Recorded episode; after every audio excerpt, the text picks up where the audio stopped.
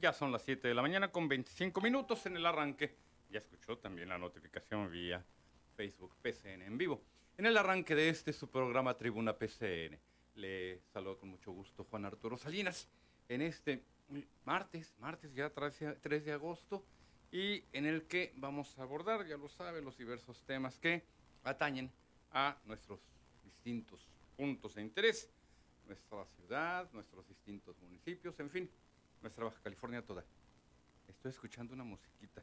No, yo creo que tiene que ver aquí con mi Facebook, que ya me está apareciendo. Sí, sí es cierto, es una música de Pink Floyd, muy bonita y a muy bajo nivel. Esta habrá que escucharla en otro momento.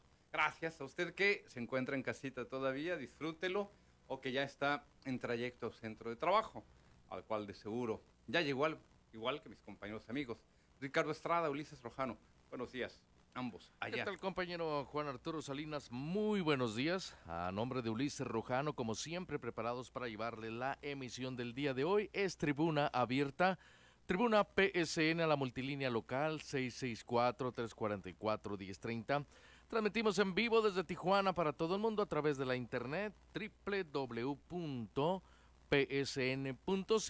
en Facebook Live nos pueden encontrar como PSN en vivo y podrán disfrutar de nuestro contenido en tiempo real por televisión, canal 87 digital, sistema Easy en todo el estado de Baja California, canal 76 en la capital de Baja California, Mexicali y sus valles, canal 29 por aire en Ensenada y por radio XAZ 1270 AM, Radio Z13 y la tremenda 1030 AM con alcance hasta Los Ángeles, California, el condado de San Diego, todo el norte, todo el sur, playas de Rosarito, Pueblo Mágico, Tecate y Ensenada hacia el sur, Valle de San Quintín, Ejido Lázaro Cárdenas, Camalú, San Telmo, Puerto Santo Tomás y La Bocana, Ojos y en el área de Maniadero, Valle de Guadalupe, San Antonio de las Minas, El Sausal de Rodríguez y San Miguel. Teléfono en cabina 664-344-1030 y esto es Tribuna PSN. Muy buenos días. Muchísimas gracias, mi estimado Ricardo. ¿Qué tal? ¿Cómo te fue? ¿Cómo te fue el día de ayer allá en, en tu natal Tecate? ¿Cómo están? Excelente. Las cosas. Puro calor. Es lo que te iba a decir, el clima, ¿cómo está? Pues arriba de los 34, 35 grados centígrados. Ya le quieren pegar a Mexicali, le quieren hacer competencia. Bueno, Mexicali eh, no, andan a 50 y se, me hace poco, ¿no? Sí, sí, sí. 48, 47. Digo, con todo respeto. A la sombra. A, la sombra, ¿no? Pues más vale estar detenidos allá en Mexicali, ¿verdad? Pues más vale haber cometido algún delito. No, pues que no hay fresco bote allá. No hay fresco bote, no, no es cierto, tienes razón. Imagínate una cárcel como... No creo que los internos tengan el lujo de, de aire acondicionado y toda la cosa, ni en el hongo, ¿verdad? No, no, no, no. No, no, no, ahí no no cuentan con aire acondicionado, ¿no? ¿Cómo le harán, pobres amigos? Pues, buena pregunta, ¿no? Híjole, sufriendo, pero sí a pasto en su jugo. Y en el caso de Mexicali, mira, con todo respeto a nuestros amigos cachanillas, la gente que queremos y que se encuentra allá en la capital del estado, pues cuando se mueran y si se portaron mal, se van a ir al infierno y van a regresar por su cobija. yo creo que allá abajo va a estar más fresco. No, no, realmente este verano está está difícil. No sé si lo compara, si lo comparamos con, si lo comparáramos con el año, el verano anterior, ¿crees que andamos igual, peor? yo creo, yo siento que cada año aumenta más la temperatura. ¿eh? Bueno, eso sí es innegable. El calentamiento global no es ningún mito, como andan diciendo por ahí alguno que otro loquito, que ya sabes que de repente se inventa que el COVID-19, el coronavirus no existe, todas esas estupideces, ¿verdad? Pero sí, efectivamente, cada año se pone peor. Cuando yo llegué a Tijuana, hace ya cosa de la friolera de casi los 36 años, mi estimado Ricardo, impensable eh, eh, suponer que sería necesario un aparato de aire acondicionado. Creo que nos la pasábamos cachetón. No sé cuánto tiempo tengas ya trabajando tú ya aquí en Tijuana, ya no en Tecate, pero creo que no era necesario un aparato de, aire acondicionado, ¿o sí? Pues fíjate que, como bien lo comentas, no recuerdo que fueran tan famosos los aires acondicionados, ¿no? Cada año aumenta la temperatura, eso sí me doy cuenta. Y más aquí en Tijuana, ¿eh? Yo recuerdo que Tijuana no hacía tanto calor y ahora ya casi, casi anda... Me ha tocado que muchas veces hace más calor Tijuana que Tecate, ¿eh? Sí, también. En algunas partes es que hay microclimas aquí en la ciudad, sobre todo pegado a la costa no es, más fresco, poquito menos más calor que para el este de la ciudad. ¿eh? Pero sí, sí, mucho calor Tijuana, ¿eh? Y cada vez más.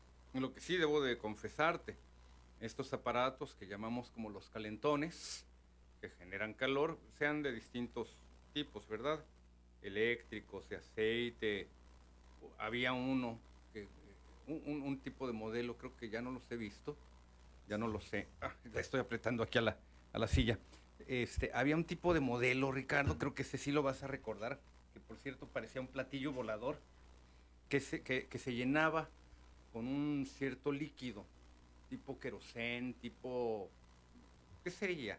No era gasolina, era como una especie de gasolina blanca. Ah, es que me senté y la, silla estaba chueca. Este, era una especie de líquido tipo querosén, tipo gasolina blanca o alguna cosa así. Parecían platillos voladores, algunos redondos. Y, se encendía, encendías, encendías el, el calentador. El auditor estoy seguro que lo va a recordar. Nada más que corrías el riesgo de que si por alguna razón el aparato llegaba a apagarse su flama, el líquido seguía emanando y eso representaba también un riesgo. Había otro tipo de calentón, mm, como una especie de plato reflectante, se ponía al rojo y algunos tenían como una especie de ventilador que arrojaba precisamente el calor de ese platillo reflectante. O una cubierta de rejilla, pues obviamente, para no quemarse. Muchos otros modelos y estilos. De todos tipos, ¿no? Sí. de esos de resistencia que parecían como antenas, ¿no? Ándale, exactamente, sí. Parabólicas, sí. que, que se prendían como resistencias. Sí, sí, ese es el que te estoy diciendo. Ajá, efectivamente el que parecía platillo volador o antena parabólica. Otro que también tenía una resistencia interna, como las de las planchas, que son eh, eh, un alambrito en espiral y se iba, iba recorriendo rectangularmente el, calentador. Ya tampoco, ya tampoco he visto esos, esos modelos. A lo que quiero llegar es que esos los vine a conocer, no aquí en Tijuana, sino en Ensenada, porque el frío en invierno, pues sí es más pesadito que en el interior de la República. Allá te subes a cualquier estación del metro con un suétercito leve y ya, ya la libraste, ya, ya, ya estás, pero sí con un buen calorcito tranquilo, ¿no? Sin necesidad de chamarrotas. Las chamarras muy gruesas también las vine a conocer aquí precisamente en la frontera, más fría que el interior de la República. Pero eso sí, el calor cada vez más extremo, nada comparado con lo que viene a ser el caso de Mexicali. Culiacán, si acaso, más húmedo, eso sí, pero en Tijuana cada día más, más calor. Esto del calentamiento global no es, no, es cosa menor. Gracias, mi estimado Ricardo, y espero que el día de ayer la hayas pasado muy, muy bien. Excelente, compañero. Allá en tu natal Tecate. Vamos a entrar de lleno en los temas, Ulises, por ahí ya me di cuenta, la palomita azul del WhatsApp no miente, no me dejaste en visto, como le hacen algunos, este, cuando son cuates, cuando son pareja, que andan ahí de pleito. No, ya vi que tienes por allí ya el material relacionado con el tema, el tema que en estos momentos tiene enlazados, por una parte, al gobierno saliente de Jaime Boya Valdés y el gobierno entrante de María del Pilar Ávila Olmeda la municipalización de los organismos del agua. Es una pelotita que de una u otra forma ha causado diversos eh, puntos, diversas controversias, diversas reacciones, pero también está el acuerdo. Cada quien mantiene, mantiene su eh, claridad en torno a esta posición. No hay eh, la ruptura que algunas voces quisieran, incluso el propio secretario general de gobierno, Amador Rodríguez Lozano, advertía que contra lo que muchas personas quisieran advertir, que ya que ya, hay, que ya hay una ruptura, que ya hay un divorcio, que ya hay una separación, e incluso hasta una molestia entre la administración entrante con la saliente, no hay tal. Hay acuerdos, hay puntos de vista distintos. Usted escuchará lo que cada una de estas dos voces predominantes en el mapa político en estos momentos aquí en Baja California advierte al respecto. Vamos al siguiente material luego de precisar que no ha recibido un posicionamiento oficial en torno a su iniciativa de ley para municipalizar los organismos del agua, el gobernador Jaime Bonilla se reunió con la gobernadora electa Marina del Pilar Ávila, quien declaró que dicha medida fue tomada abruptamente. Horas antes de la Junta para abordar los temas de transición, el mandatario estatal expuso durante la transmisión matutina que la ley aprobada por el Congreso del Estado el pasado 29 de julio fue un acto que respaldó el pueblo. Si bien indicó conocer la postura de quienes votaron en contra, destacó que la mayoría decidió que las comisiones del agua sean administradas por los ayuntamientos. No tengo conocimiento más que notas periodísticas, pero oficialmente nada. Opiniones, eh, la mayor parte a favor de la municipalización, algunas en contra y es por mucho desconocimiento, eh, porque se circuló inclusive en un medio de que era privatización y no saben la diferencia entre municipalización y privatización. Entonces se ha ido aclarando y eso, eso se ha ido este, eh, eliminando, ¿no? Por su parte, la gobernadora electa Marina del Pilar confirmó que la vigésimo tercera legislatura interpuso un recurso de inconstitucionalidad ante la Suprema Corte de Justicia de la Nación. Sin embargo, reconoció la necesidad de municipalizar los organismos del agua. El gobernador lo sabe desde un principio que no estamos de acuerdo con el tema de la municipalización del agua en este momento. Estamos de acuerdo con la municipalización, sí, no en este momento. La gobernadora electa dijo que tanto ella como el gobernador Bonilla respetan ambas posturas. Dijo que por el momento esas son las acciones tomadas respecto al tema. Por otra parte, la morenista indicó que en la reunión no solo abordó dicho asunto, dijo el eje principal de la Junta fue la transición del gobierno actual a lo que será su administración.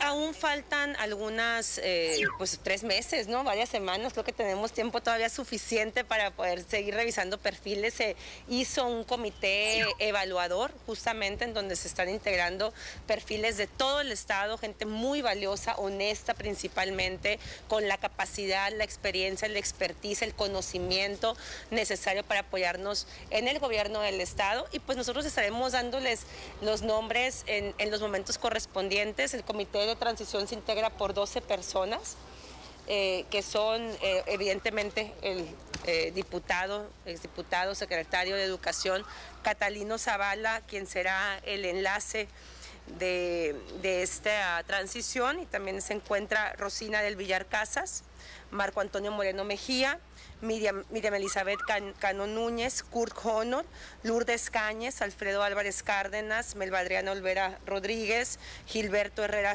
eh, Solorzón, Rocío López Gorosabe, Juan José Pon Méndez y Magali Ronquillo.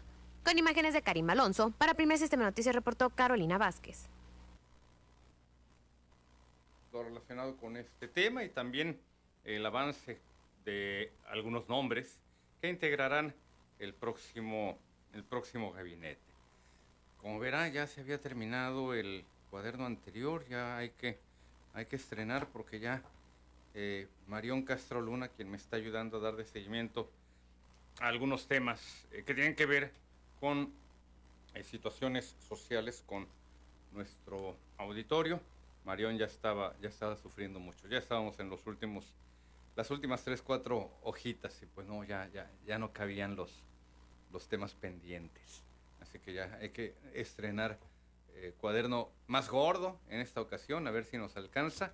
Y escucho, escucho las primeras llamadas. María Santiesteban, buenos días María, bienvenida, adelante, estoy con usted. Muy buenos días. Adelante María. Buenos días, primeramente quiero este, dar mi sentido, pésame a, mi sentido. Buenos días. Sí, lo estamos escuchando. de la familia de Víctor Duarte y que tengan una pronta recuperación. Ahora, mire señor este licenciado, eh, ¿se acuerda que le hablé hace como unos, uh, unos 15 días? Recuérdeme sobre qué tema. Debo de tenerlo consignado en mi cuaderno anterior, que no lo he tirado porque ahí conservo algunos de los teléfonos de los temas pendientes. Ajá, o sea, permítame, le pedí el número telefónico del doctor Teráfico, yo quiero hablar con él. Yo he estado hablándole, pero no me contesta. ¿De qué doctor, perdone? Pérez Rico, es el secretario de, de, la salud. Ah, ok, ok, ok. Y usted me lo vio, pero no me contesta, no me contesta. Yo necesito hablar con él, mire, le voy a explicar un poquito. O sea que yo tengo mi, ah, mi, mi yo me consulto con un doctor pero me dijo mi doctor, para que usted no se sienta mala por su vacuna, necesito aplicarle un suerito y aparte medicamento que me va a dar para que no me sienta tan mal, por si en las dudas me llega a dar calentura y todo. Entonces yo necesito hablar con el doctor, de qué fechas van a venir, porque me dijo mi doctor que tenía que ser una semana antes de que yo me vacunara ese, tratamiento para que no me afecte. Entonces yo necesito hablar con el doctor y qué fecha, qué fecha, porque ya creo que ahí se inició del ah, se inició la primera vacuna de 18 en adelante. Así es, así es. Y Mire, yo no me di cuenta, porque salí. Claro. Entonces a mí me interesa saber cómo, o sea, hablar con él directamente, hablar directamente con él. No sé cómo podría hacerlo, señor Sí. abogado.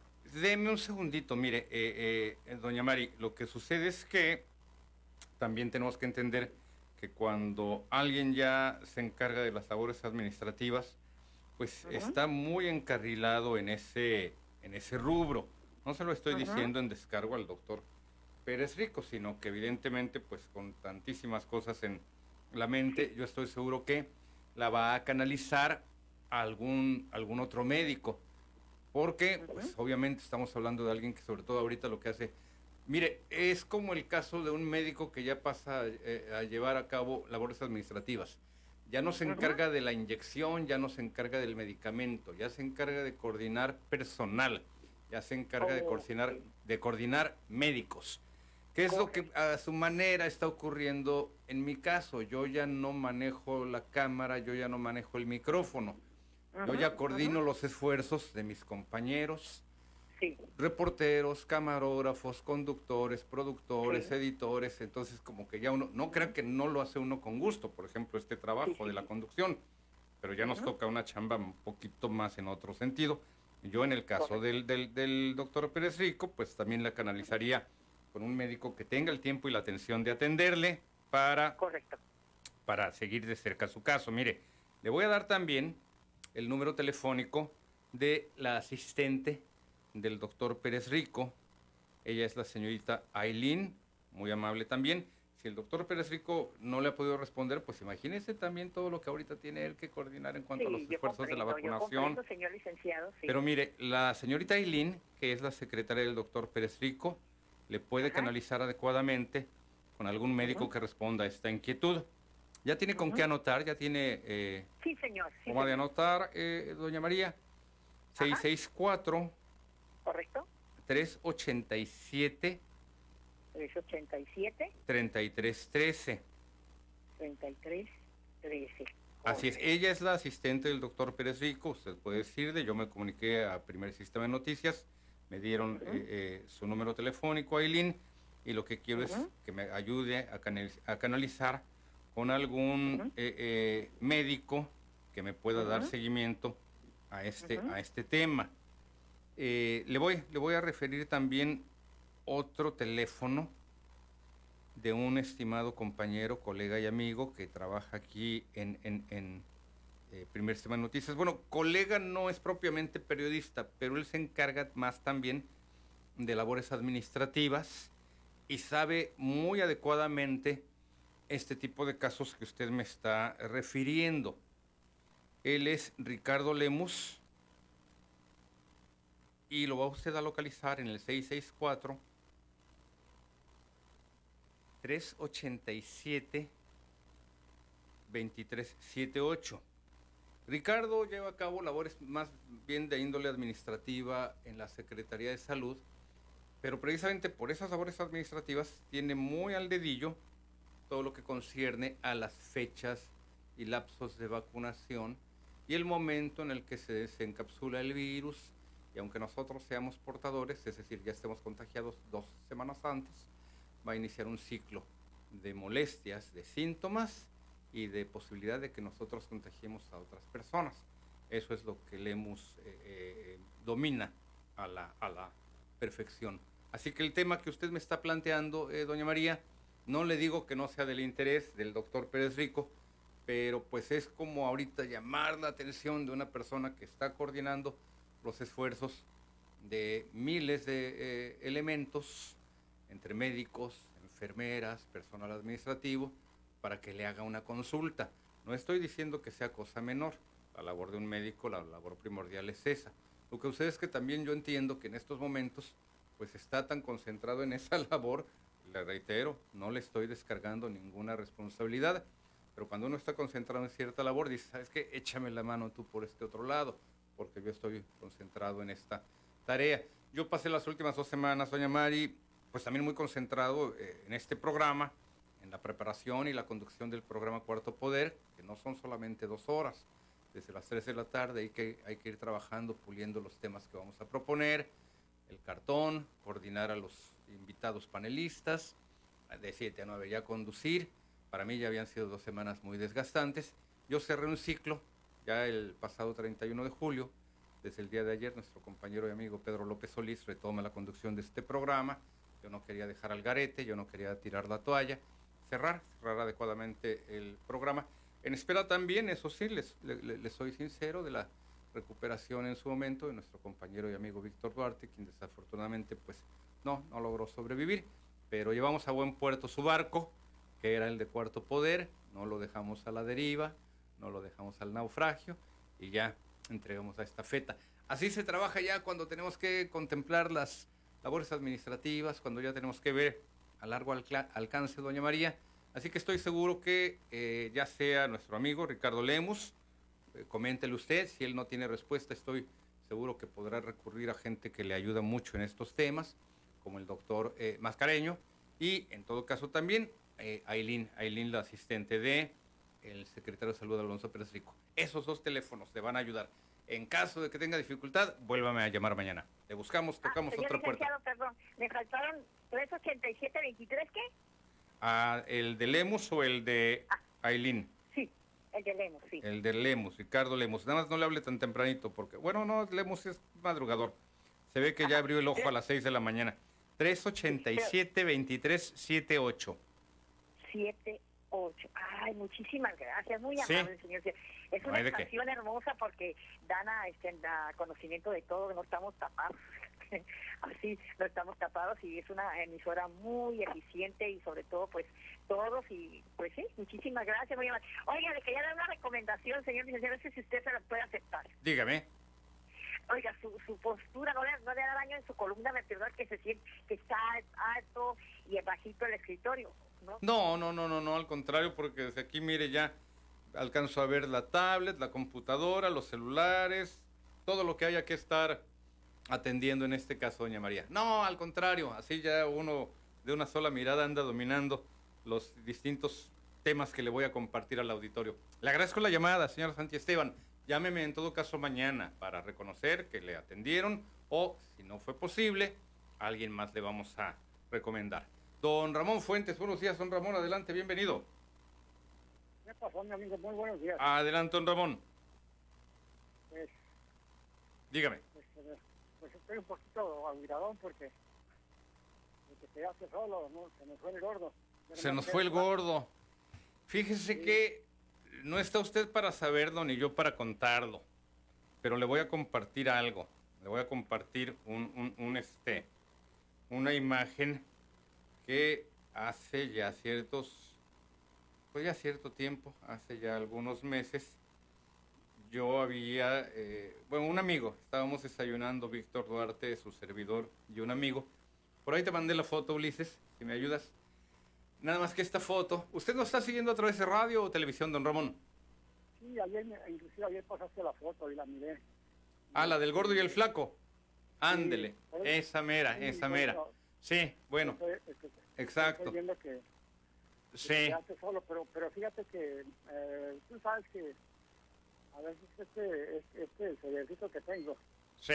Eh, guarda, ciertos este, comentarios o, este, circunstancias en las que te quedas así como frío, ¿no? Como cuando dijo el señor claro. que, que, iba, que debido a las, enfermedades crónicas y mórbidas que, te, que había en el país, el 5% de, de, los mexicanos iba irremediablemente iba a fallecer. Eh, entonces, este, pues ahorita estamos bien cortos, ¿eh? Si, si se cumple eso, estamos bien cortos. Son casi son más de 5, como 5 o 6 millones los, que, tenemos que hacer el bulto. Sí. Eh, entonces, este, ahorita estamos muy cortos. Yo, la mera verdad, Juan, eh, no, no me pongo triste yo en el aspecto de lo de, debido a, mi edad que tengo, ¿no? Sí. yo prácticamente, yo te digo, yo he llevado una vida de que he probado de, todo, en las situaciones que todas y las he pasado y, y si no pasó esta, pues modo, ¿no? Pero ¿sabes qué, Juan? Lo que, lo que más me, entristece es que es tan, tan, tan tan feliz que, he sido ahora ya que ya eh, tengo a mis nietecitos, no, ya van creciendo tan eh, sanos y todo, y ver a mis hijos bien, bien en sus trabajos todo, con sus parejas bien, todo. Eso es lo que me entristece nada más. Pero, sí. Pues si me toca el número, pues créeme lo que me voy con gusto. No me gustaría eh, este, ponerme muy melancólico y trato de disfrutar cada día, cada momento. Sobre todo verlos ustedes, Juan, muchas gracias. Yo, para mí, platicar con ustedes es una terapia muy muy buena, muy bonita, porque nos podemos nos, nos podemos este, desahogar cosas que anteriormente, pues a quién se las decíamos, ¿no? O quién nos Y yo estoy muy agradecido con, con todos ustedes. Ah, y también este, ya miré a mi, maestro Pedro ahí en Cuarto Poder. Sí. Y, eh, y no, pues, gracias Juan. Nos hace falta mucho Pedro. Qué bueno que lo convenciste de que, que regresara, ¿no? Y te lo agradezco mucho, de veras. Y aprendemos mucho, mucho mi maestro. Él fue el que me tituló y pues quiero quedar bien con él. El domingo antepasado platiqué con él y, nos, nos una plática bien, bien suave. Muchas gracias, Juan. Nos vemos y nos esperamos siguiendo platicar por sí. años, ¿te parece? Claro, claro, claro, don Ramón, como dice usted, pues eh, me quedé solo en este, eh, en este tema, junto con pues la pareja que a su manera formábamos, mi amigo Víctor Duarte y yo. Y fíjese, don Ramón, ya que lo refiere, me llama la, la, la atención un ángulo del, del tema, porque eh, al igual que estoy seguro que todo mundo de más o menos nuestra eh, rodada, de nuestro eh, millaje, habremos disfrutado de las películas del gordo y el flaco en blanco y negro. El auge de esta pareja cómica, uno nacido estadounidense y el otro inglés, el flaco, el auge de esta pareja cómica, por principio de cuentas en el cine mudo, tiene lugar por allí del 29, veintitantos en adelante. Los 30, los 40 fueron el ápice de la culminación de una trayectoria de, décadas de cine cómico para, para ambos eh, eh, comediantes, Stan y, Oliver Hardy. Y eh, pasan, pasan por muchísimos niveles y desniveles en su trayecto llegan, le reitero, a, grandes eh, metas, logran, logran conquistar la meca del cine Hollywood, la comedia particularmente, el humor cómico, le reitero, en blanco y negro. Laurel, el, flaco, es quien escribía los, los guiones, los sketches, las rutinas eh, que ambos iban a, interpretar. Y además pasan por diversas aventuras y desventuras. Incluso, si mal no recuerdo, eh, Hardy pensaba, le estoy hablando de la Tijuana de los 40, usted bien la ubicará. Eh, Hardy pensaba o, viajar o comprar terrenos aquí en la península. Si no era en Tijuana, era en Ensenada. Recuerde usted de qué época le estoy, le estoy hablando. Eh, a la muerte de eh, Oliver Hardy, el, gordo, Stan Laurel ah, todavía le sobrevive, le sobrevive, si mal no recuerdo, algunos años. No me creas si son ocho, es cosa de buscar los, los, datos. Estoy hablando de memoria. Y lo curioso del caso, y esto me lo refirió eh, un amigo, que por cierto ya falleció, que llegó a ver a, Laurel, al flaco, eh, bebiendo a solas en el Husongs de, Ensenada y todavía estaba escribiendo sketches para actuar dos con, eh, Oliver Hardy. Sin embargo, Hardy ya había fallecido. Stan se negó a, actuar, incluso le habían propuesto algunas participaciones en el cine.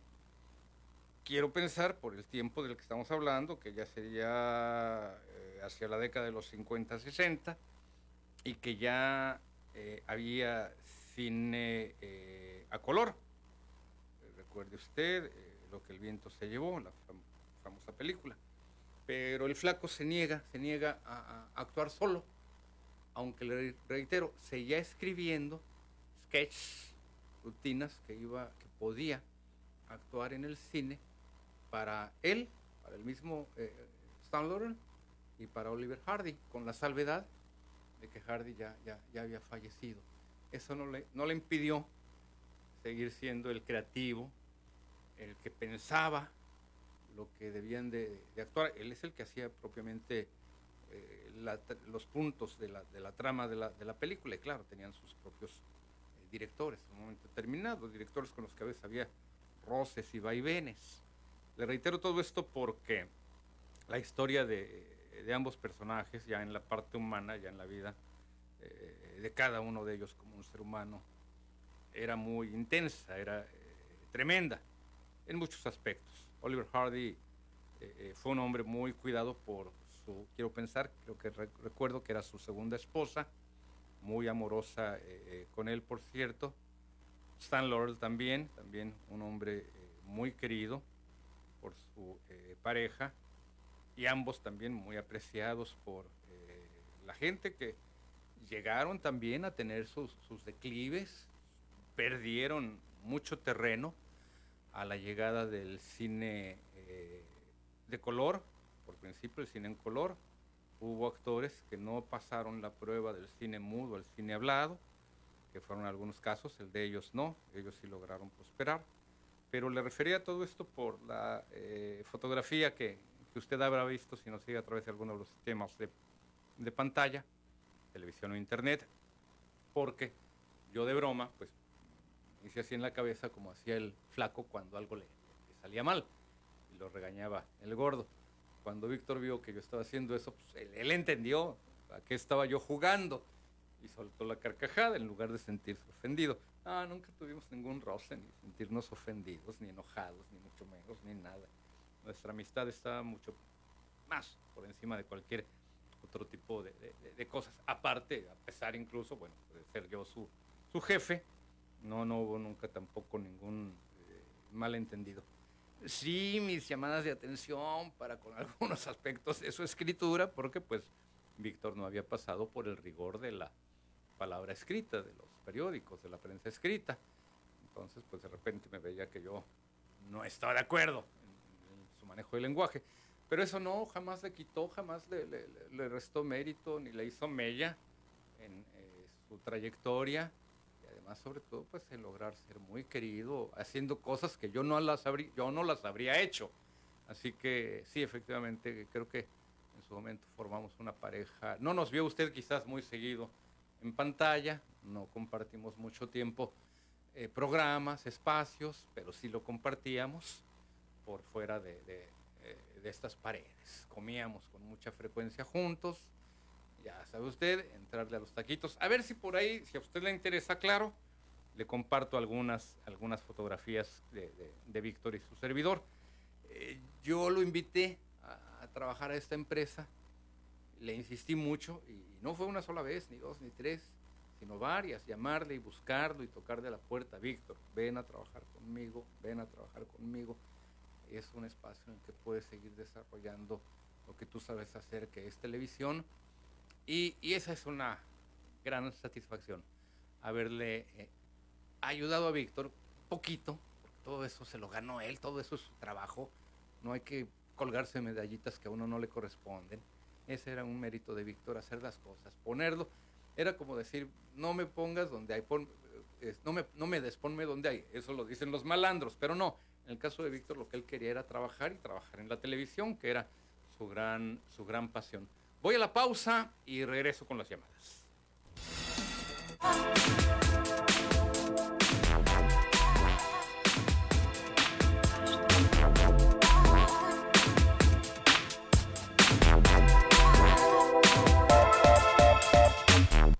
Cuando pensabas que no podías tener más, Easy te sorprende de nuevo, porque contratas Easy 50 y te damos Easy 100. Sí, el doble velocidad. También incluye Easy TV Smart con todas las pelis, series, deportes en vivo y estrenos. Además, controlas todo con tu voz. Reproducir Luis Miguel la serie. Easy te ofrece todo y más. Cámbiate ya. Llegó el verano al Florido, abarrotes y carnes. Pulpa larga de res, 119.90 el kilo. Cebolla blanca, 9.90 el kilo. Ahora tu mandado hasta la puerta de tu casa. Descarga la app, visita nuestra página o al 664-386-9475. Arroz cantonés, chow mein con camarones, res o pollo, pato al horno en China King Buffet contamos con decenas de platillos que seguro te encantarán.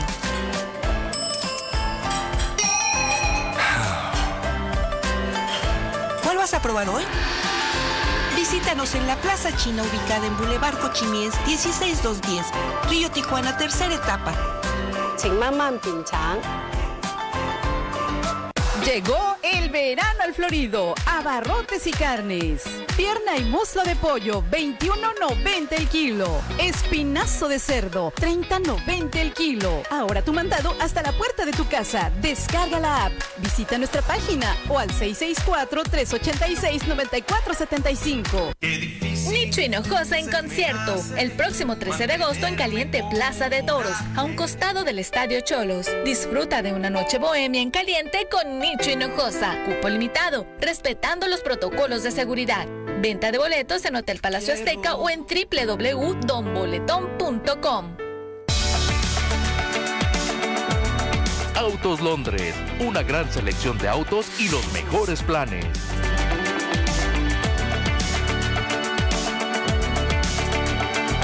Llévate el auto que te guste. Autos Londres, Boulevard Sánchez Tahuada, número 53, zona Río, Tijuana. Autos Londres.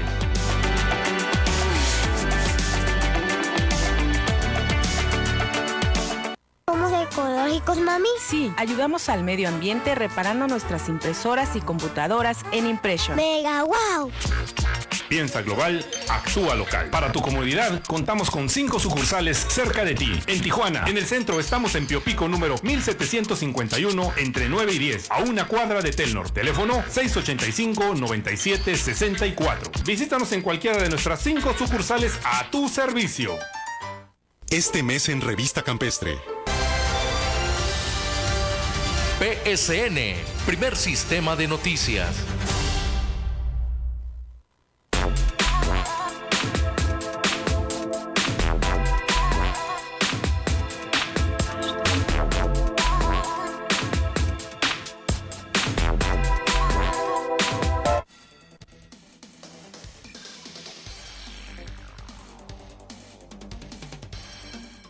Las 8 de la mañana con 3 minutos, ya de regreso con usted. Y en la línea, nuestro compañero, amigo, director allá, PCN Tecate, XCP 620, Jorge Horta. Adelante, Jorge, buenos días, bienvenido. Muy buenos días, mi querido Arturo. Pues aquí reportándote desde el pueblo trágico de Tecate. El día de ayer se reportó un gran incendio en lo que son las inmediaciones de Rancho Grande. Este lugar se encuentra pegado a la línea internacional y abarca cuatro colonias aproximadamente, la primero de mayo, la colonia industrial y por allá la colonia Libertad.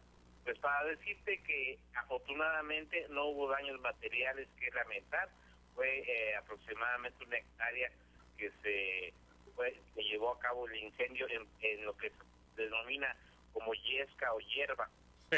Cabe destacar que gracias a los bomberos de Tecate y la ayuda de los bomberos de Conafor fue que se logró controlar este incendio porque como ya lo hemos reportado en varias ocasiones Tecate pues no cuenta con el equipo necesario para para incendios. Están esperando también acá los bomberos que se pasen unas máquinas.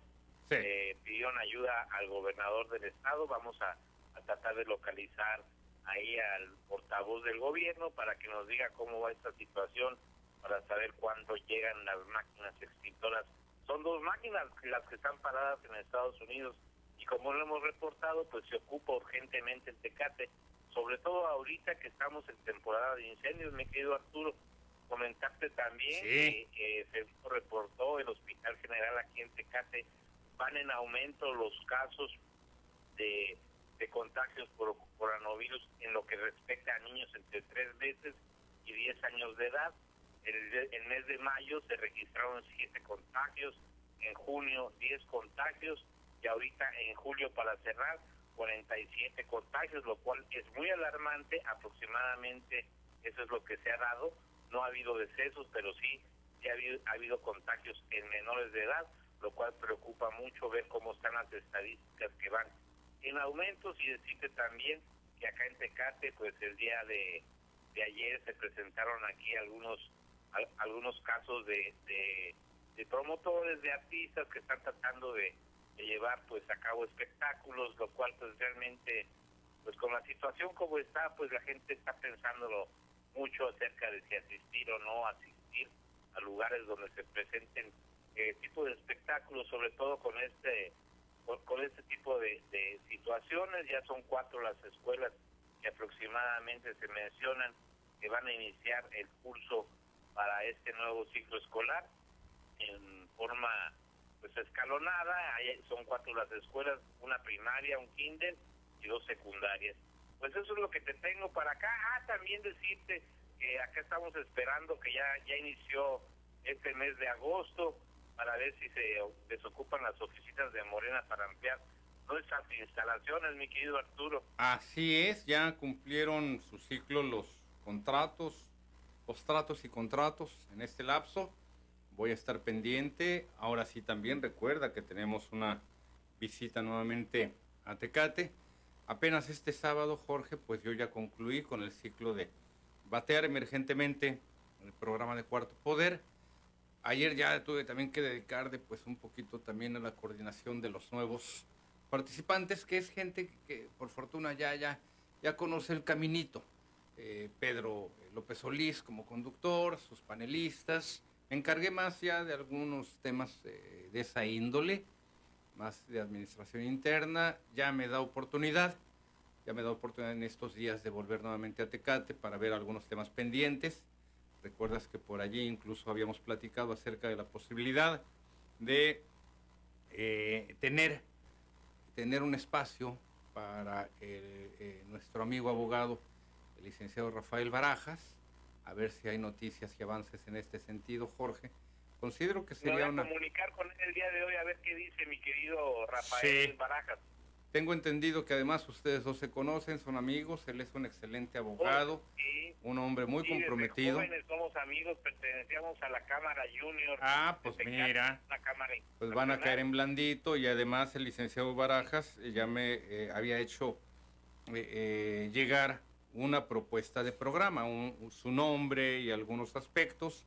Entonces, qué mejor, qué mejor que poder trabajar de la mano de un profesional de los medios como eres tú, Jorge y vamos a retomar los temas pendientes, no creas que lo he olvidado, pero entenderás que esta contingencia, pues aquí me tenía... Los acontecimientos eh, tan lamentables de nuestro querido amigo Víctor Duarte, que fíjate que era de mi generación, era del 62. Ah, mira, nada más, oye, pues yo también lo soy, yo también lo soy, yo soy de diciembre del 62, ah, pues los tres de la misma rodada, nos quedan las partes, como dice, como, como dijo, como dice tú. Espero no necesitarlas. Yo también. Jorge. No, no, es que Ricardo Estrada, eh, tu, en este caso, bueno, pues ya es tu paisano, eh, eh, de allá de Tecate, él sí nativo, tu adoptivo, yo también, pero él es esta parte que de esa forma se refiere cuando alguien es de la misma rodada, le quedan las partes, así que esperamos no necesitarlas. ¿Eh? No tienes un vaso que te sobre por ahí, pero un vaso de esos que está al, otro lado del hígado. Jorge, te agradezco mucho la llamada. Vamos a estar pendientes todavía. Gracias, gracias Jorge. Y como cada tarde también esperamos eh, tu reporte para nuestros eh, espacios noticiosos. Tecate, Tecate de un tiempo a la fecha ha cobrado cada vez, como todos los municipios lo van cobrando, mayor peso, mayor fuerza, mayor relevancia por la importancia de su gente la gente de cada eh, ciudad, de cada municipio, desde luego en todos los puntos del país, es la que con su trabajo, con su esfuerzo, híjole, cambia, le transforma el rostro a una, a una ciudad. Si hablamos de Baja California, si hablamos de nuestra Baja California, imagínese lo que es hoy en día una ciudad preciosa, hermosa, divina, como lo es Ensenada, Tecate también. Yo no, yo no encuentro gente que, que, que, eche la milonga, que ande echando la flojera en ninguna parte. abren nuevos negocios, abren a veces pequeños, grandes, medianos. Eso sí, también he visto aumento del ambulantaje. Y esta parte pues me, brinca porque entiendo la situación económica de muchas personas, pero también hay puntos en donde está regulado y, hoy en día vemos nuevos puestos en esas zonas, zonas reguladas. Centro y zona Río, por señalarle dos puntos del reglamento de ambulantaje del gobierno municipal de Tijuana. Y a veces levanta uno la sospecha porque, pues, no, se cree usted que esos puestos se instalan de agrapa. Hay lana de por medio, así que entonces hay que ser muy cuidadosos de ver qué es lo que está ocurriendo en cada uno de esos eh, gobiernos municipales. Pero ahorita le vuelvo a hablar de ese tema, ahorita en unos segundos más lo retomo. En tanto, tengo la llamada de Armando Ortiz. Armando, buenos días, bienvenido. Armando, estamos al aire con usted. Buenos días, bienvenido. Parece que no nos aguantó la cháchara, eh, don Armando. No se preocupe, al rato todavía tenemos tiempo de recuperar su, su eh, eh, participación.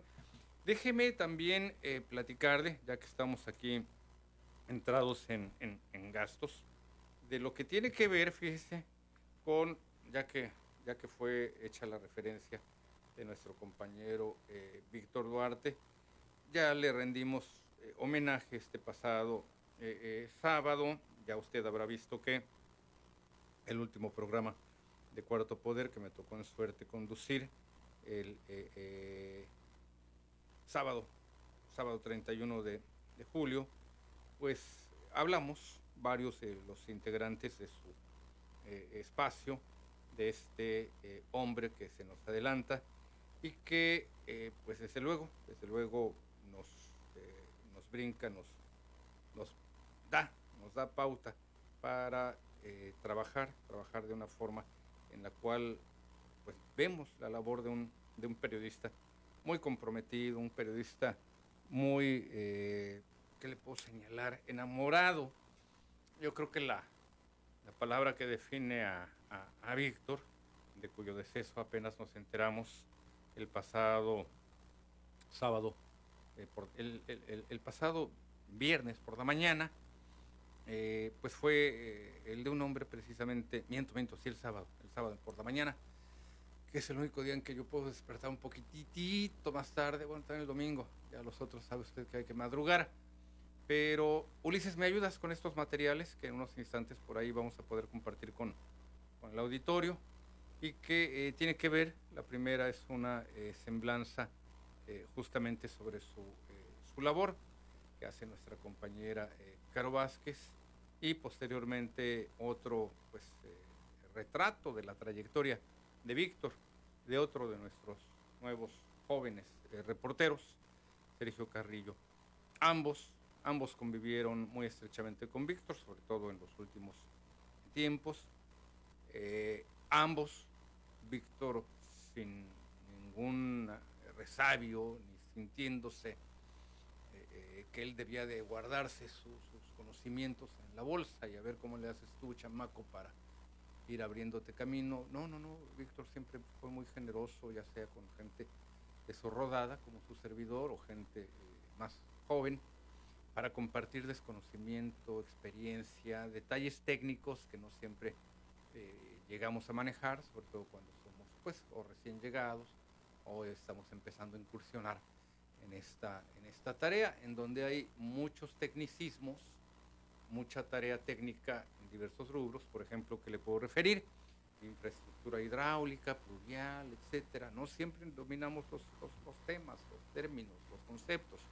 El cárcamo de absorción, un tanque desarenador, lo que usted guste, una boca de tormenta. Entonces Víctor se encargaba mucho de enseñarlos y orientarlos. Me consta porque yo lo llegaba a ver mientras compartía su conocimiento. Vamos, vamos al siguiente material.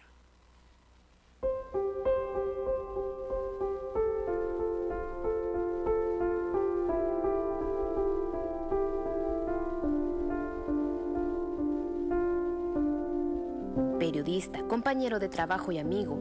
Así era Víctor Duarte para la familia PCN. La noticia de su partida cambió por completo los ánimos de quienes con fe deseábamos la recuperación de Duarte Sigala Comprometido con las causas sociales y sus reportajes, llegó a cientos de tijuanenses que día con día solicitaban al reportero que denunciaba los baches y socavones de Tijuana. La familia PCN lamenta su partida, al igual que el gobernador del estado Jaime Bonilla, quien en compañía del secretario de Salud Alonso Pérez Rico dio a conocer al pueblo de Baja California la noticia de su fallecimiento. Víctor Duarte es el claro ejemplo del por qué la ciudadanía debe vacunarse contra el COVID-19. Así lo dejaron ver el mandatario estatal y el secretario de Salud Alonso Pérez Rico al lamentar el fallecimiento del periodista y conductor del programa Cuarto Poder de Primer Sistema de Noticias. Durante la transmisión matutina de este sábado 31 de julio, el jefe del Ejecutivo Estatal hizo un espacio en información de salud y seguridad para ofrecer sus condolencias a su esposa e hijos. Eh, ¿Difícil desde la mañana, doctor? Sí, muy difícil. Este, desafortunadamente perdió la batalla otra persona. De nuestro amigo y compañero eh, Víctor Duarte, que perdió la batalla, doctor. Así es. ¿Qué pasó, este, las complicaciones que tuvo? Sí, este, desafortunadamente el estimado compañero Víctor es un ejemplo de lo que no tiene que pasar precisamente de una persona muy dedicada, muy comprometida con su trabajo. De hecho, uno de los promotores desde el minuto uno de que se cuidaran las personas. Eh, personalmente yo lo vi trabajando y yo le dije, oye, andas en, San Quintín un día, en Tijuana el otro día, en Rosario. Y él andaba eh, cubriendo. Cubriendo, sí. Yo le dije, no está normal. Pero desafortunadamente el, el COVID busca ese 20%. ¿Cuál fue nuestra sorpresa? Que no estaba vacunado. El titular de la Secretaría de Salud indicó que lamentablemente Duarte Sigala no estaba vacunado y tras pasar varios días intubado en un hospital de la ciudad de Tijuana, falleció víctima del COVID-19. Hoy en la madrugada perdió la batalla ante el COVID. En ese sentido, tanto el titular de la Secretaría de Salud así como el gobernador Bonilla hicieron un llamado a la población que aún está pendiente de inmunizarse lo hagan, ya que el COVID-19 viene por todos aquellos que no están vacunados. Mis condolencias para sus deudos, su esposa, eh, que también estuvo muy malita, también se contagió, pero creo que ella no fue la típica, la mujer le golpea menos, ¿verdad? Este, pero nos dolió mucho, un colaborador ya de mucho tiempo encabezaba el programa de Cuarto Poder en PSN y esto fue una situación de prácticamente pues siete días. En primer sistema de noticias, lamentamos la pérdida de Víctor Duarte, un excelente ser humano que por años dedicó su vida a los medios de comunicación, hombre leal, trabajador y amoroso. Este sábado dejó el plano terrenal víctima del COVID-19 para emprender el camino a la búsqueda de la luz eterna. Todos estamos consternados y dolidos por la lamentable e irreparable pérdida y elevamos nuestras oraciones para su familia y el eterno descanso de nuestro querido amigo. Descanse en paz. Para Primer Sistema de Noticias, reportó Víctor Duarte. Para Primer Sistema de Noticias, reportó Carolina Vázquez. Ya escuchó, ya escuchó. Tenemos el otro material también, mi estimado eh, Ulises. Lo pasamos de una vez y nos vamos después a la, a la, eh, a la pausa para que vea también lo que opina de Víctor, bueno, pues otra gran compañera que igualmente que, yo, aunque eh, Gaby, Gaby Colina conocía a Víctor desde muchos años eh, atrás, les tocó trabajar juntos, yo, yo de 5 o 6 años a la fecha, que fue cuando le pedí que se incorporara aquí a Primer Sistema de Noticias. Lo conocía de, lejos, porque yo nunca cubrí la actividad deportiva, Gaby sí, pero eh, tenemos este otro material de Sergio Carrillo. Lo vamos pasando y movemos un poquito en todo caso la, la pausa, mi estimado Ulises. Tú me avisas o nos vamos al corte, una de las dos. Ahí espero eh, tu aviso. Vamos al siguiente material. Cuando una de las prioridades del ayuntamiento de la ciudad es precisamente darle el mantenimiento a las calles, al alumbrado. Pues mire lo joya que nos encontramos aquí, donde pues mire, la postal urbana que encontramos aquí, Gediondez a basura. Y nos encontramos de todo, desde un ajuar para vestir, hasta de una silla para protección de un bebé. Allá en Urbi había un chorrito, se hacía grandote, se hacía chiquito. Así es, Aclamado periodista, un esposo y padre amoroso, un gran amigo y un tijuanense ejemplar. Así fue en resumen Víctor Duarte. Pero, ¿quién era este gran personaje? El 26 de julio de 1962, Tijuana vio nacer a Víctor René Duarte Sigala, quien desde chico mostró liderazgo y ser una persona distinta al resto. Fue aquí en la Avenida Revolución donde Víctor Duarte pasó sus primeros años de vida ayudándole a su padre en los negocios que tenía y al atender de manera tan frecuente a ciudadanos americanos, aprendió el inglés de una forma bastante fluida y por si fuera poco, se curtió de la historia de Tijuana. Él siempre se jactó de que contrario a lo que muchos pudieran pensar, viendo su civismo como adulto, de joven fue problemático para varias autoridades. Como estudiante en la secundaria federal número 1 Lázaro Cárdenas, mejor conocida como la Poli, Víctor se destacó por ser travieso y no conforme con eso, incitar a sus compañeros a realizar alborotos, pero jamás con el fin de lastimar a nadie. Desde dañar los semáforos del Boulevard Aguacaliente hasta realizar guerras de comida en la vía pública, Duarte Sigala siempre recordó con mucho cariño y con humor sus épocas de juventud. Sin embargo, el para convertirse en el promotor, protector e historiador número uno de Tijuana y la región. Ana Gabriela Colina, quien es actualmente jefa de información en Primer Sistema de Noticias y quien llevara una amistad de más de 30 años con él, relató un poco de quién fue Víctor Duarte. Víctor Duarte eh, era un ser humano muy especial porque era amoroso, era empático, era un ser humano siempre noble, siempre pensando en los demás. Eh, yo te lo puedo describir con como una persona con la que yo tenía mucha empatía, mucha amistad. Eh, Víctor y yo eh, fuimos amigos más de 30 años. Es difícil despedir un amigo, pero sé que está descansando, sé que hizo lo que quiso aquí, que es bien importante. siempre buscó el bienestar de los demás tras concluir sus estudios, Víctor tuvo distintas ocupaciones en su vida y en cada una de ellas siempre dio más de su 100%. Fue la voz de equipos deportivos de la ciudad, entrenador de fútbol americano colegial y ni se diga de su enorme trayectoria como periodista, trabajando para diversos medios de Tijuana, entre otras ocupaciones. Su vasta experiencia siempre lo llevó a impulsar a los jóvenes. Él mismo decía que no era de los que daba palmaditas en la espalda, siempre fue sumamente exigente consigo mismo y con los demás, ya que su deseo fue siempre superarse a sí mismo y que que llegara el día en que las generaciones venideras lograrán más de lo que él ya había hecho. Ahora bien, en el aspecto periodístico, está más que claro que con el enorme conocimiento de los problemas de la región, de las vialidades de la ciudad y de la empatía que tenía con los ciudadanos, Víctor Duarte comerá por siempre en una mesa aparte. Y todos estamos conscientes de que el señor Víctor tenía una manera muy singular y muy única de dar sus notas al público. No había socavón, bache o como en este caso, zanja que se le escapara al señor Víctor. Y para hacer presión a las autoridades competentes tenía recursos infinitos, como lo es el caso de este certificado de adopción, en el cual el reportero adopta uno de los tantos baches que hay en la ciudad. Incluso llegó a ponerse este casco y él llevar tierra y pala para hacer el trabajo que muchas veces las autoridades no hacían. Su amor por Tijuana todavía se puede apreciar en el Museo del Coleccionista, ubicado en la zona centro, donde desde la vitrina se puede ver la colección de camiones Tonka que muy orgullosamente donó para que pudiera ser contemplado por los visitantes. Su amiga por años, Ana Gabriela Colina, describió un poco de lo que fue el amor de Víctor Duarte por Tijuana. Era muy amable, era muy simpático, era muy dicharachero, era muy alegre, y, era muy orgulloso de ser tijuanense y a mí me decía, este, tú y yo amiga somos los tijuanos, ¿no? Los tijuanos porque le gustaba mucho hablar de Tijuana, le gustaba mucho hablar de la familia, le gustaba mucho hablar del compañerismo. Entonces Víctor era así, sencillo y transitaba y caminaba por la vida con con un, equipaje muy ligero. Eso lo hacía único a él. Tras haber hecho del programa de debate Cuarto Poder algo suyo por casi dos años y tras una larga batalla contra el COVID-19, es que Víctor Duarte hoy por fin descansa en paz.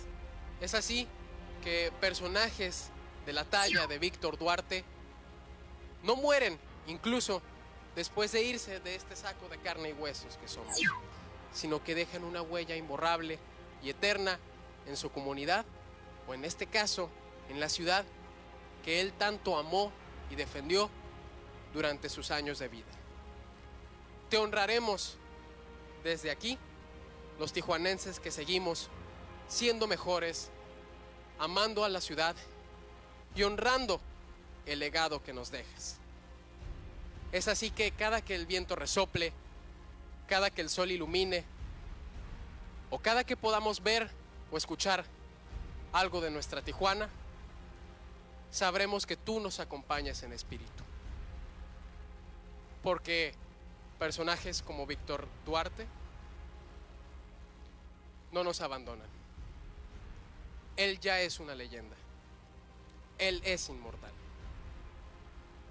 Con imágenes de Abril Báez, informó para Primer Sistema de Noticias Sergio Carrillo, en memoria de Víctor René Duarte Sigala. Ya escuchó usted, vamos a la pausa.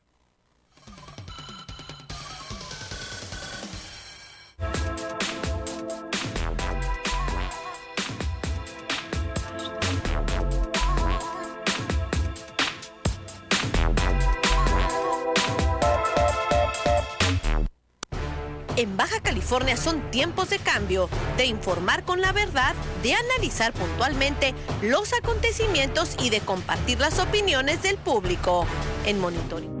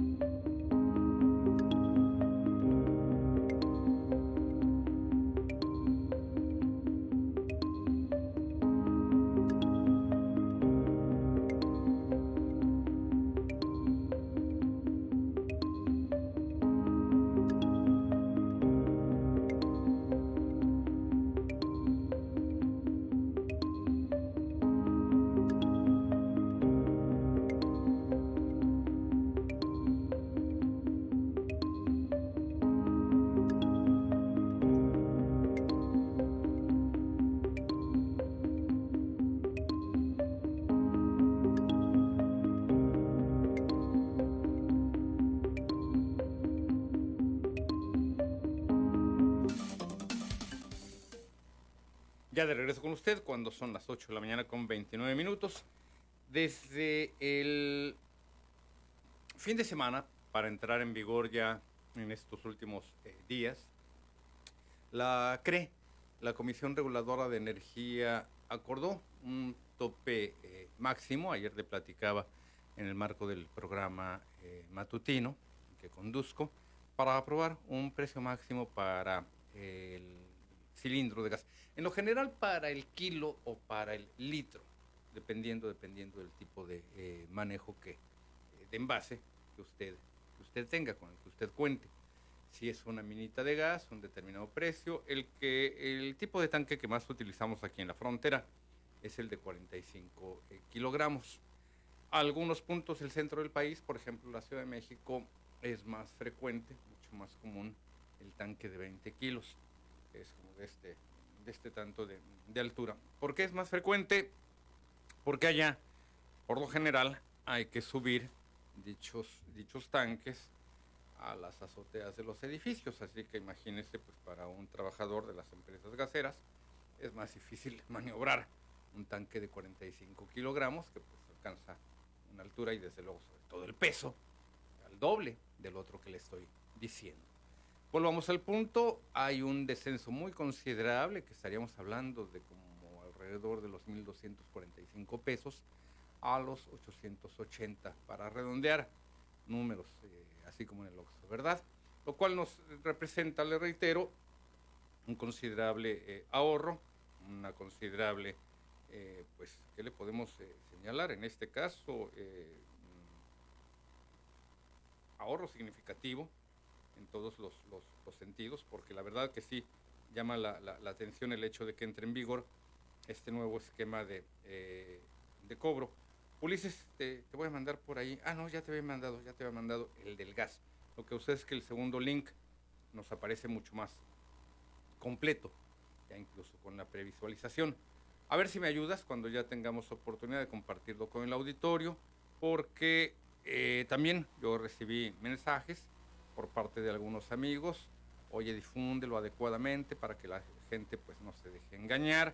Ahorita sacamos cuentas sacamos cálculos eh, de la mano de usted sobre lo que representaría ya, por ejemplo, también, no solamente el tanque de 45 kilos, sino por señalar de algo, la, la, mina de gas, que hasta donde recuerdo andaba rondando los 260 pesos aproximadamente. Ahorita le vamos a sacar la cuenta a cuánto la debe usted ya de, ya de comprar. Vamos, vamos al siguiente material de Ana López. Este domingo primero de agosto entró en vigor el esquema de regularización de precios máximos permitidos para la venta de gas licuado de petróleo en México, LP. Ricardo Sheffield, titular de la Procuraduría Federal del Consumidor, Profeco, indicó que con esto lo que se busca es una competencia justa. Se publicó el 28 de julio, el 28 pasado, eh, la regulación de precios máximos del gas LP. Esto no impide la competencia más bien logra una competencia justa. La Secretaría de Economía determinó 145 regiones en todo el país. Luego la Secretaría de Energía hizo los cálculos que toman en cuenta no solo una utilidad justa, sino los gastos, el traslado y el precio que tiene en cada una de las tardes de las distribuidoras eh, que hay en todo el país, las de mayoreo para quienes venden al, menudeo. Y tomando en cuenta esto, determinó 145 precios máximos que ya fueron publicados en el diario oficial de la Federación. Puntualizó que los precios deben respetarse o de lo contrario, los permisos serán revocados a quienes lo vendan por arriba de lo estipulado. Estos precios máximos deben de respetarse porque cualquier expendedor cualquier vendedor de gas LP, sea estacionario o de cilindros, pero particularmente de cilindros, que es donde se han presentado más abusos y más abusos que afectan a las familias que menos tienen, va a perder el permiso, será revocado el permiso por parte de la CRE a quienes no respeten el precio máximo. Añadió que a más tardar en una semana, a través de una aplicación, la población podrá revisar los precios para asegurarse que no les estén vendiendo con una cantidad errónea y, de ser así, también podrá denunciarlo a través de la misma.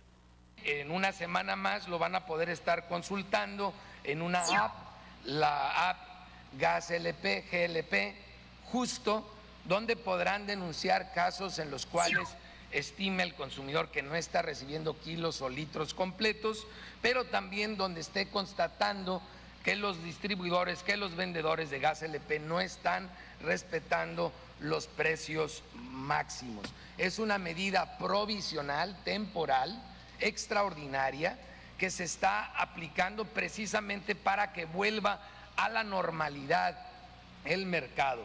Al respecto, la noticia fue buena para la población, pues representa una gran ayuda para su economía. Siento que es algo benéfico para nosotros, para la ciudadanía, porque sí ya estaban los precios pues muy elevados, ¿no? O sea, de hecho hace poco compré el, la mina más grande y, sí se me hizo un poco elevado el precio, pero pues uno lo necesita, entonces tiene que, consumirlo, ¿no? Pues para mí excelente. Sí, porque pues uno de pobre lo solicita porque lo demás ya no puede uno con él. O sea que las, los trabajos, lo que le pagan a uno no es suficiente para pagar tan altos costos es una gran ayuda para el pobre. Para Baja California, el costo se encuentra entre los 19.56 pesos hasta los 20 pesos con 68 centavos. Con imágenes de Abril Baez, informó para Primer Sistema de Noticias Sergio Carrillo y Nazul López. No hay pierde a partir de esta eh, determinación. Ya nos vamos a la pausa, pero mire, solamente Ricardo Ulises me dejan dar dos dos precios, que son los que por lo general vemos que consume más el ciudadano. El cilindro de 45 eh, kilos baja de los 1.260 pesos aproximadamente a los 880 con 20 centavos. La mina, la mina de 10 eh, eh, kilos que usted conoce por lo regular, la más frecuente, que ya incluso los propios camiones repartidores las traen porque ya hoy en día es mucho más frecuente que una familia o una persona sola compre una de estas minitas por su practicidad y obviamente por el precio, pero esta, esta mina de 10 eh, kilos baja de los 260, 270 pesos que andaba el rango a 195 con 60. Ese es, ese es en este caso el nuevo precio del gas. Voy a la pausa y regreso. A ver, ¿qué tenemos? ¿Pausa o llamadas, mi estimado? Eh, pausa y vuelvo.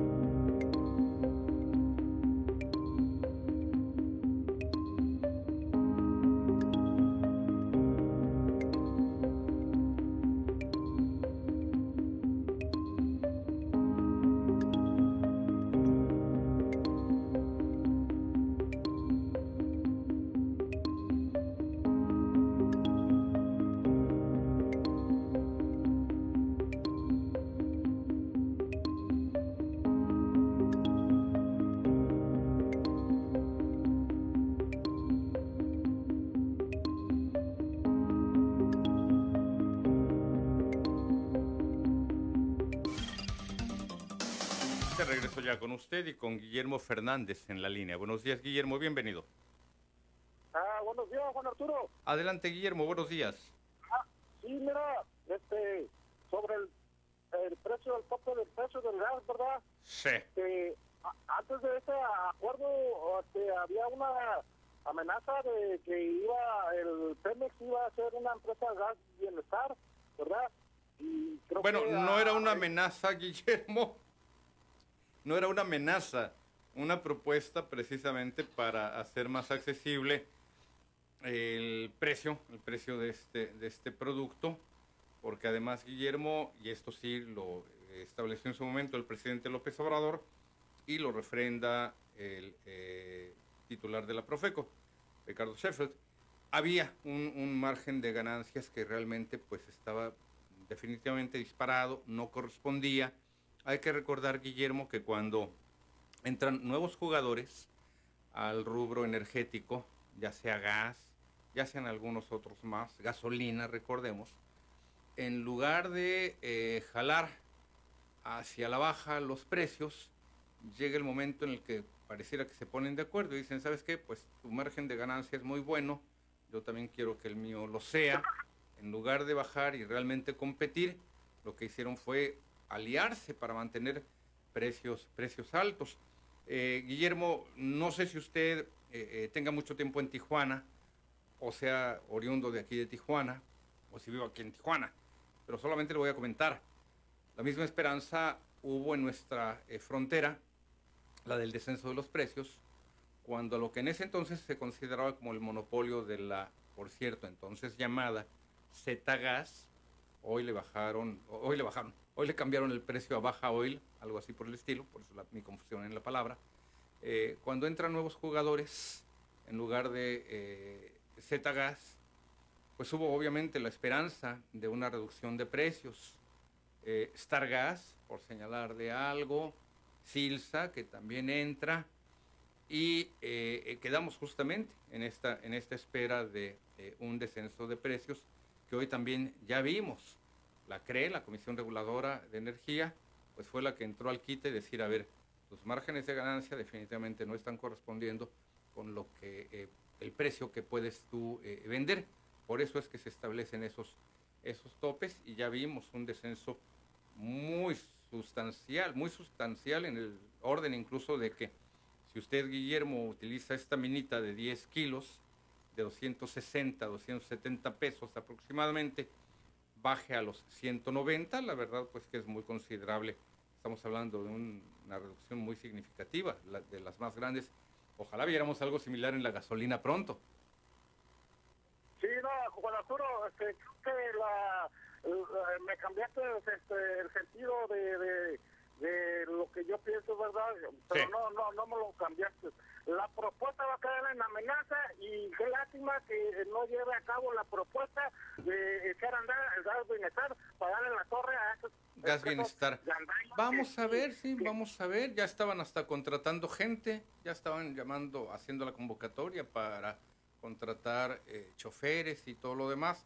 Eh, no habría que descartarlo, ¿eh? porque se podría todavía esperar una reducción aún más significativa en el precio. Vamos viendo cómo viene. Este primer paso ya es muy bueno. Sí entiendo, sí entiendo el sentido de la llamada, Guillermo. Quizás a partir de, de esta reducción que estamos viendo, haya quien diga, oye, ya no hace falta que lances, que, armes la estructura de eh, una compañía para eh, gas de bienestar, que sea la que eh, entregue, entregue el producto a un precio más significativo, más, más, más bajo.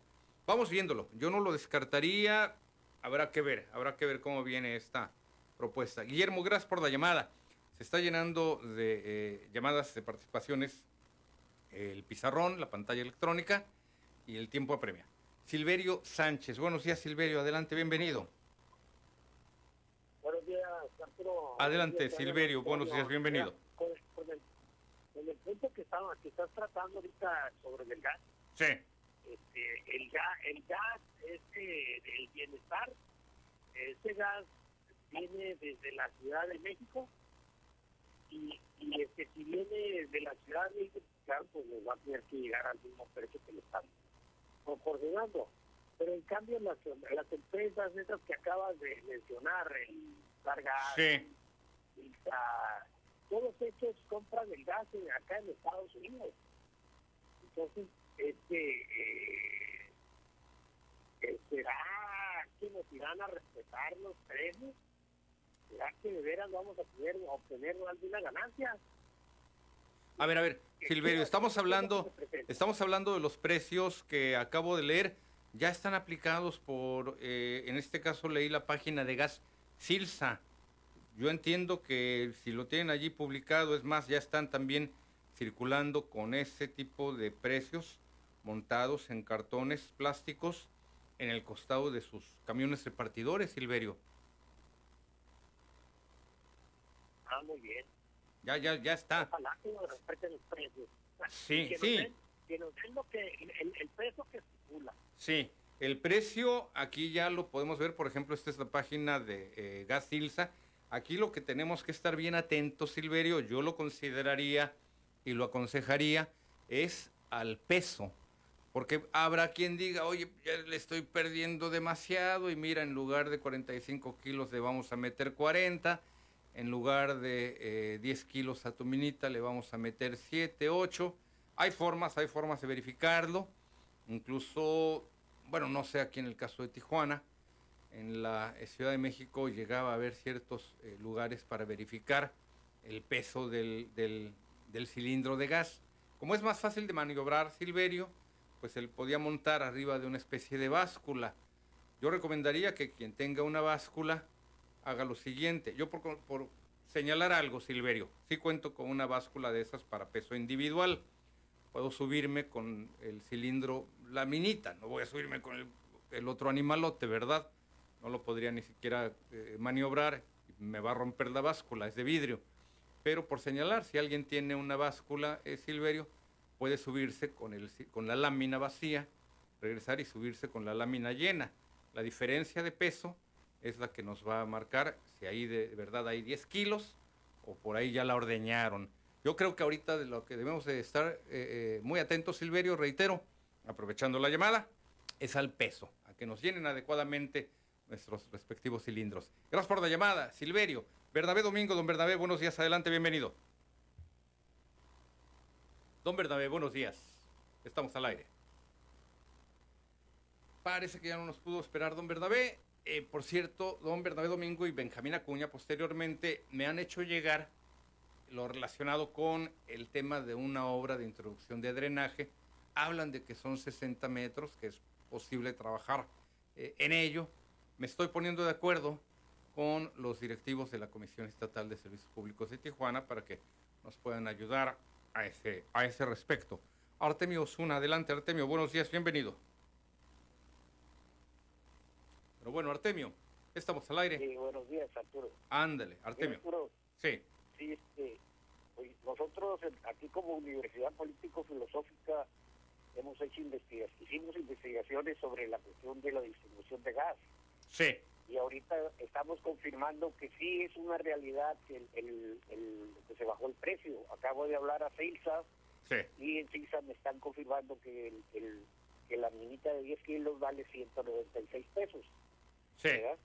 Entonces, eso eso confirma que sí se está aplicando la reducción.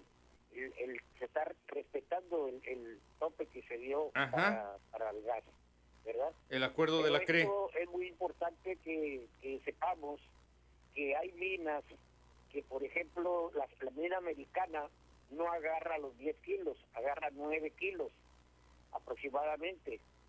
Entonces esto es un, pro- es un problema que se tiene que resolver porque Sí. es una forma de fraude masivo, porque el usar esas minas es estarle quitando un kilo a la persona que compra la mina de gas. Sí, Y hay, hay también otro problema que se denunció de que los, los, los distribuidores también ordeñan la mina. sí. Entonces ahí se convierte en un, en un problema de un fraude mayor y masivo en, en la distribución del gas y esto tiene que resolverse, ¿verdad? Entonces esto yo lo puedo comprobar porque yo estuve, en contacto con las con las compañías y les estaba comunicando cada vez, yo tengo una una pesa, como tú dices, una, una báscula Sí, y el, y el tanquecito comúnmente de, de, de 10 kilos vacío pesa 8 kilos aproximadamente. Algo así. Algo así. ¿Verdad? Y entonces ahí te puedes dar cuenta si hay si hay faltantes. Claro. Eso es muy importante, ¿verdad? Y este y con respecto a eso hay que tomar en cuenta una cosa. No es cierto que haya varias compañías de gas aquí en, en, el estado. La, la, compañía matriz es la Z Gas, que es la que les, les, les surte a todos los distribuidores de aquí de, de la región, ¿verdad? Y, están controlados bajo también Z Gas, nada más que simulan que hay una que hay una que hay diferentes compañías y por eso es que mantenían un precio un precio monopólico, ¿verdad? Entonces todo esto es muy importante, pero ya yo creo que ya con la con la con la solución que se dio de que se va a poner una distribuidora de, de gas bienestar en el país, esto va a controlar completamente el precio y va, va a tener los precios topes, va a dar los precios que deben de tener el, el gas correctamente.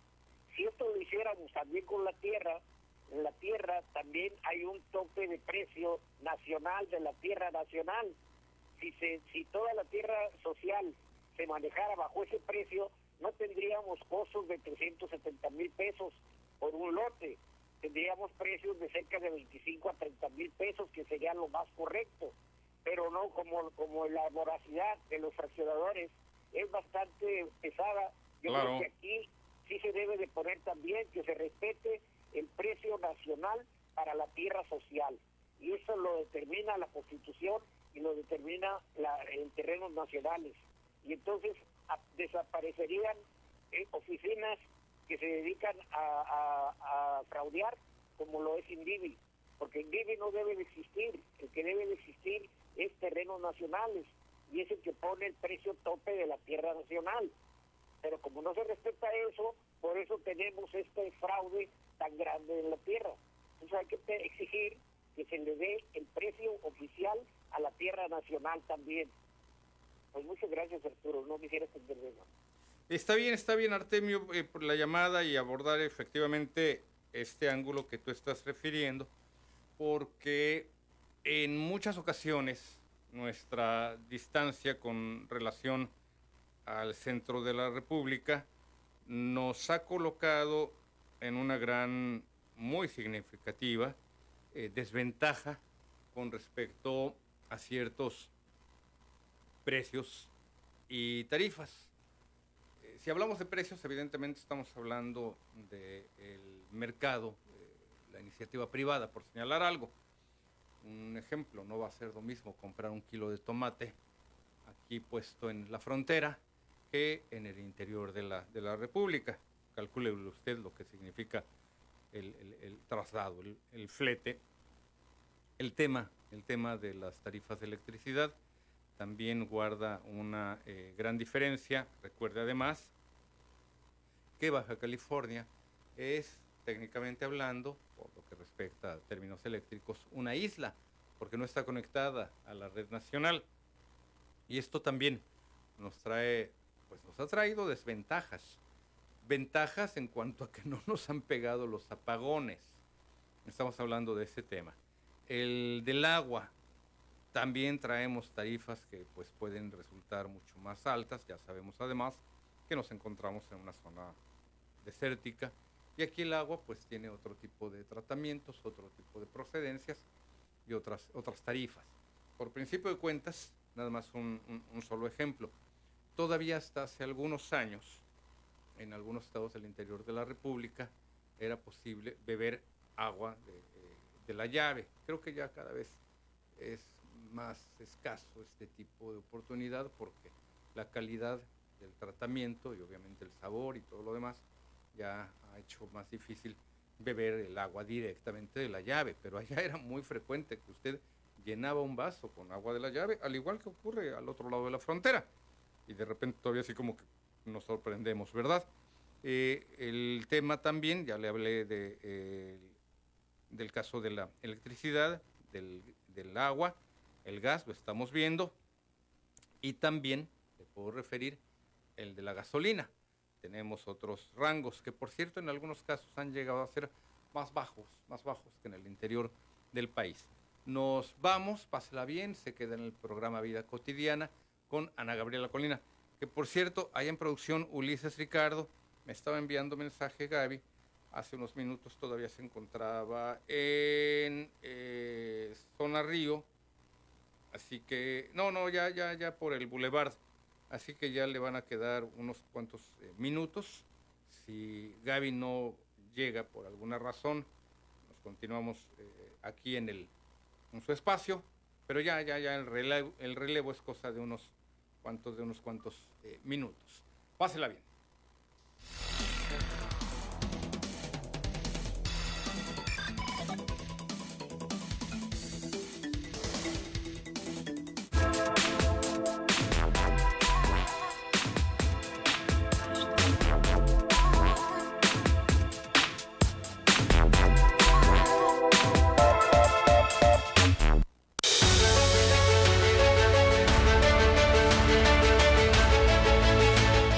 Usted y yo, todos en la edición nocturna de su noticiero al día. La voz de la gente y las imágenes actuales lo tienen siempre al día. Toda la información aquí con nosotros. En su noticiero al día se habla siempre con la verdad en todos los temas y se habla de deportes con el estilo de